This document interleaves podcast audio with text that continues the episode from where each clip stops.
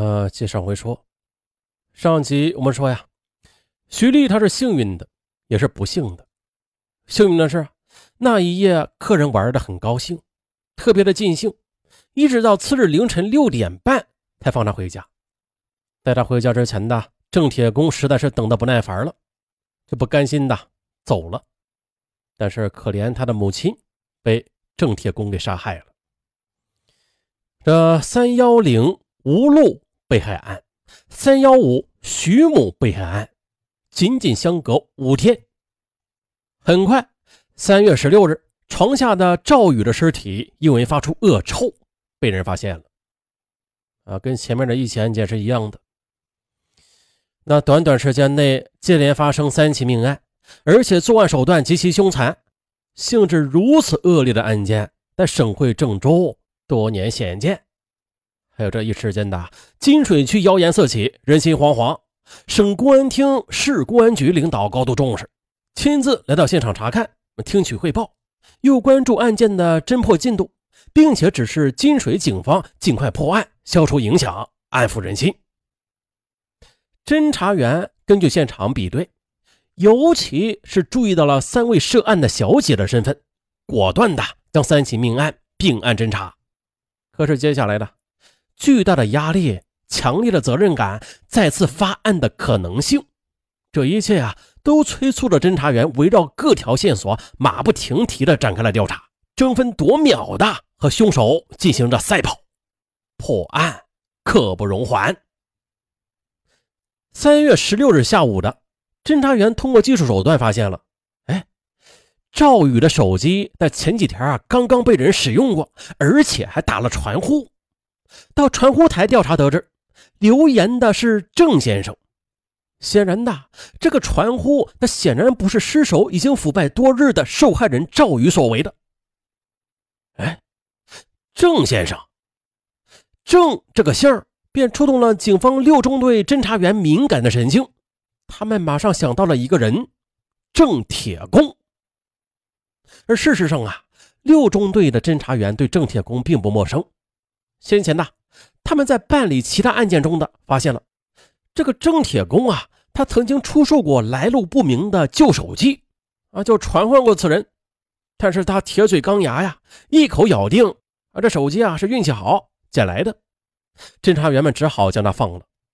那是现在的从留言者郑先生，又联想到了受害小姐的手机悉数被抢，六中队侦查员马上就决定啊，把郑铁公找来。摸摸情况，因为之前呢就打过交道，找到郑铁公也并不费事十六日傍晚呢，郑铁公正在齐立岩的一个朋友的摊点上帮着卖肉呢。侦查员突然呢就出现在他的面前，郑铁公装得很镇定。哎，我说我又没犯什么啥事儿，你们咋又来找我呀？侦查员显得很轻松，没事走吧，找你了解点情况。完了就让你回来。于是心存侥幸的郑铁公，他也挺配合的，就跟着侦查员来到了六中队。郑铁公他在劳教所里待过两年，也曾经多次的与警察打过交道，啊，可以说是见多识广了。他自然不会轻易交代罪行了。可是啊，这痕迹鉴定让侦查员们大喜过望。十七日下午的，经省公安厅的技术专家认真比对，发现郑铁公的足迹与三幺五徐某被害案现场的一组足迹完全一致。而接着又通过反复的处理，三幺零吴路被害案中取款人的原本十分模糊的录像也清晰起来，哎，十分酷似郑铁公啊。要撬开郑铁公的铁嘴钢牙，只有用铁的证据。郑铁公，把你眼睛睁大，让你看一段录像。随着录像的播放，郑铁公脸色发白，虚汗都冒了出来。郑铁公，你交代一下，三月十一日你到中国银行取款用的是谁的卡？取的五千元钱花没了没有啊？银行卡现在又在哪儿？还有。三月十四日晚上，你到燕庄一队的家属楼上都干了些什么？要不要我把你杀人时留下的证据也给你拿出来呀？一枚枚炸弹有力地抛向了郑铁公的心理防线。十八日零时的，郑铁公全面的就崩溃啊！他交代了全部的作案事实。接着，根据郑铁公的口供，十八日上午的，侦查员在郑铁公的住处又收获一把剔骨刀，这刀上居然还有斑斑血迹。后经鉴定，此血迹系三幺五案件徐某所留。同日下午的，侦查员在黄河路与幺零七国道交叉口的立交桥下的垃圾堆中找到了受害人刘家的尸体。至此，郑铁工刨尸的命案上升为四起。十九日，在淮阳县诸集乡郑铁工的老家，侦查员又起获了三幺六案中受害人赵宇被俘的呃电视机和影碟机。同日的，在中国银行验庄储蓄点，侦查员又找到了因为郑铁工操作失误而被自动取款机吃掉的无路的储蓄卡。二十，侦查员们神情凝重的来到了郑州市红旗路，又经过紧张的搜寻，在一处窖井里取到了一个塑料袋。打开塑料袋，发现呢，三幺零案件受害人吴路的脸皮保存的是基本完好。眉目耳鼻依然是清晰可辨。至此，案件胜利告破。随后的起诉啊、审判，那是检察院和法院的事儿了。但是公安局啊，他还有一项工作，那就是通知受害人家属处理死者的后事。赵宇和吴路的父母兄弟分别从新乡和平顶山来了。警方看到，他们都是乡下的农民。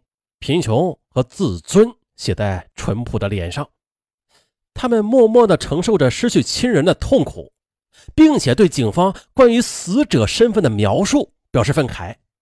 他们认为，警方说他们死去的亲人在做着一些特殊的职业，啊，意思就是指这小姐，他们就表示愤慨呀，因为在他们心中，死者那是在郑州从事体面职业的女孩，她怎么可能是小姐啊？而这里最可悲的就是四川女孩刘佳，她由于没有人知道她家具体是在什么地方，警方也是多方查找未果，没有办法呀，只好按照法定程序，先将他们的尸体啊给火化处理了。啊，全国各地这么多类似的案件，导致我们不能不继续去关注这些死于非命的女孩，关注生存在色情行业的这一弱势女性群体的命运。哎，在这里呀，把小姐称为弱势群体，也许不能得到咱们大部分听友的认同啊。那说下岗女工啊，或者说是残疾人呐，这些是弱势群体啊，这还差不多。靠出卖色相敛财的小姐，她怎么能和下岗女工平起平坐啊？可事实上啊，小姐她基本上都是来自偏远落后的农村和下岗失业问题突出的城镇的。当他们抱着谋生和致富的愿望站在城市的街头，实际上啊，他已经不具备任何金钱、知识、技能和人际关系方面的资本了。他们实际上是处于社会结构的最底层。他们的想法无非就两点：要么回归贫穷的起点，要么靠最后的资本——身体来换取利益。而正是这两个极端，就成为了他们的两难的选择了。大部分女孩，她们坚定地选择了前者，他们捍卫生命的尊严的精神值得称赞。而另一些女孩却自愿或者被迫的选择了后者，堕落风尘。毫无疑问的，她们职业是以牺牲社会地位和许多公民权益为代价的。这里面还不排除一些被迫的。啊，当我们呢？不是以歧视的目光把她们作为妓女来审视的时候，而是以平等的目光把他们作为人来看待的时候，我们就会发现，他们实在是弱势极了，甚至啊要称为零视了。所有的小姐，她都承受着道德、法律、疾病的多重压力。我们可以从这十六位被打劫的小姐。被郑铁工打劫之后，都不谋而合的选择了沉默。还有三位小姐成为郑铁工宰割的羔羊，有两位死去多日无人察觉，一位至今尸骨无家可归，而这就是弱势或零势的证明。那咱们在这里论证小姐的弱势地位啊，绝对不是鼓励他人去从事色情行业啊。关于小姐这个行业啊，说句实话，甭管她是不是弱势吧，尚文一直都是很痛恨的。所以呢，继续打击色情服务，扫除丑恶现象，净化社会空气，仍然是警察的职责所在。但是，这与保护小姐的基本公民权益，它并不矛盾。嗯，大家应该明白吧？好了，又凑够十分钟了啊！行了，本案就到这儿。我是尚文，咱们下期再见，拜拜。